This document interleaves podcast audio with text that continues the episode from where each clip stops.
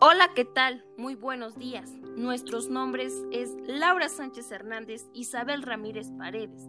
Somos de la Universidad Benito Juárez, de la licenciatura en estomatología, con el tema de historia clínica, con la materia de método semiológico, con la doctora Marta Patricia Vázquez Romero.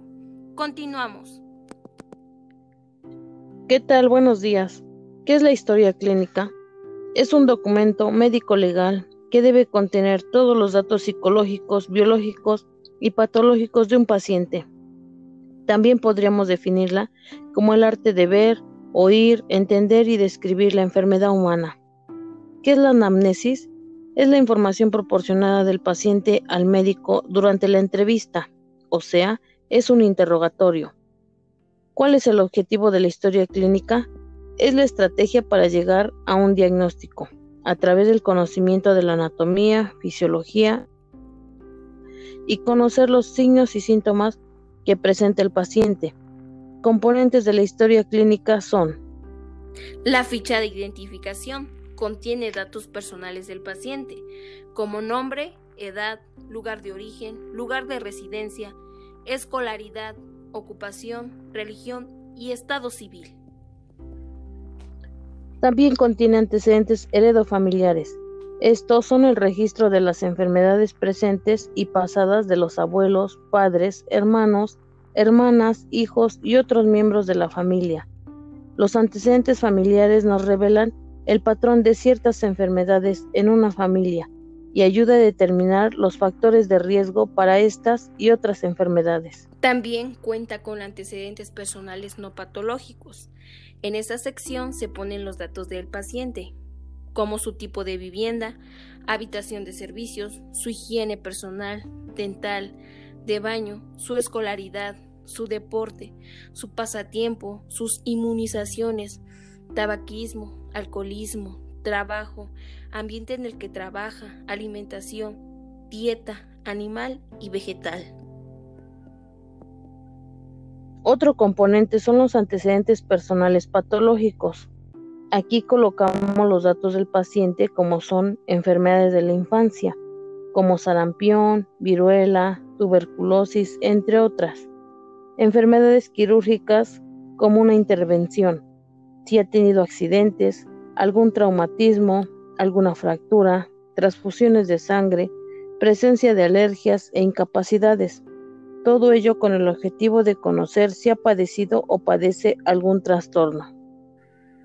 También cuenta con antecedentes génico-obstétricos, que es la edad de la primera menstruación, edad en que la mujer dejó de formar natural la menstruación, características de la menstruación, días de duración, cantidad de sangre, frecuencia, fecha de su última menstruación, información de los embarazos, cuántos ocurrieron, si fueron de término o no, los partos fueron vaginales o mediante operaciones, de abortos espontáneos o provocados, número de hijos vivos, métodos anticonceptivos, fecha de la última Frosty cervical, Papa Nicolau y de la última mamografía, enfermedades o padecimientos ginecológicos. Otro componente importante es el padecimiento actual. Aquí se precisa la enfermedad que está cursando el paciente al momento de consultar. También se debe señalar los síntomas y manifestaciones de la enfermedad que ha presentado y cómo ha evolucionado en el tiempo, saber cuándo inicia y su estado actual. También cuenta con la exploración física que se realiza en general por medio de inspección, auscultación, palpación y percusión. También se observan datos generales como actitud, estado de nutrición y hidratación. hidratación. Se notan los signos vitales, que es el pulso, la frecuencia cardíaca, la frecuencia respiratoria y la presión arterial. También se realiza el examen físico, que es de cabeza, cuello, tórax, abdomen, espalda, extremidades y genitales.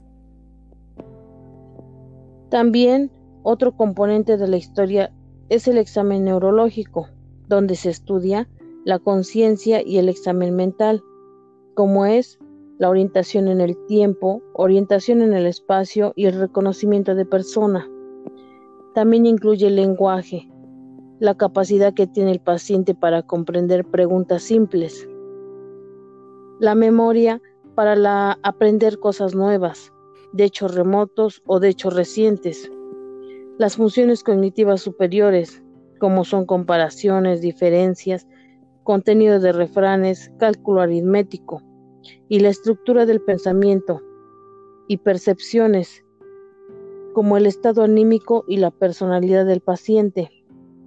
También se estudia lo que son los nervios craneales, que son 12 pares de nervios, siendo sensitivos como es el olfatorio, el óptico y auditivo, o motores como el motor ocular común, patético, motor ocular externo, espinal e hipogloso y los nervios mixtos, como el trigémino, facial, glosofaringio y el vago.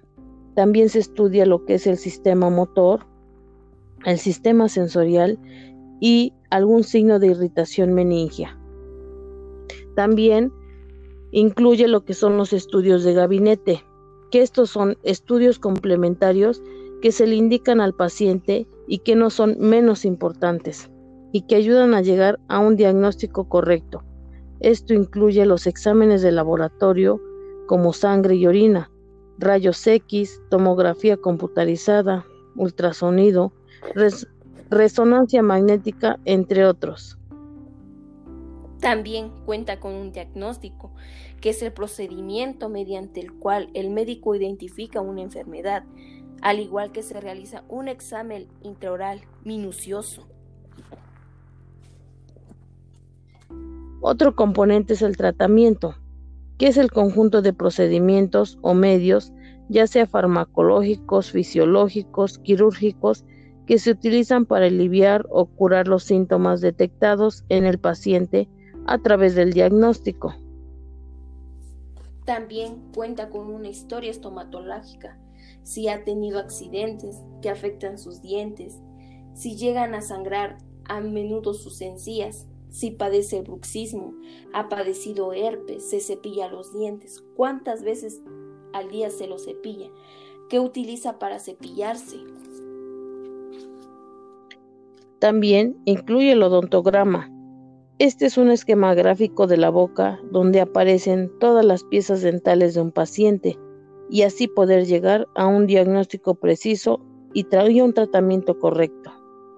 La pasta Oral B ayuda a tener los dientes más sanos y más fuertes desde el primer día con un solo contenido. ¿Qué esperas para probarlo? Dile adiós al mal aliento.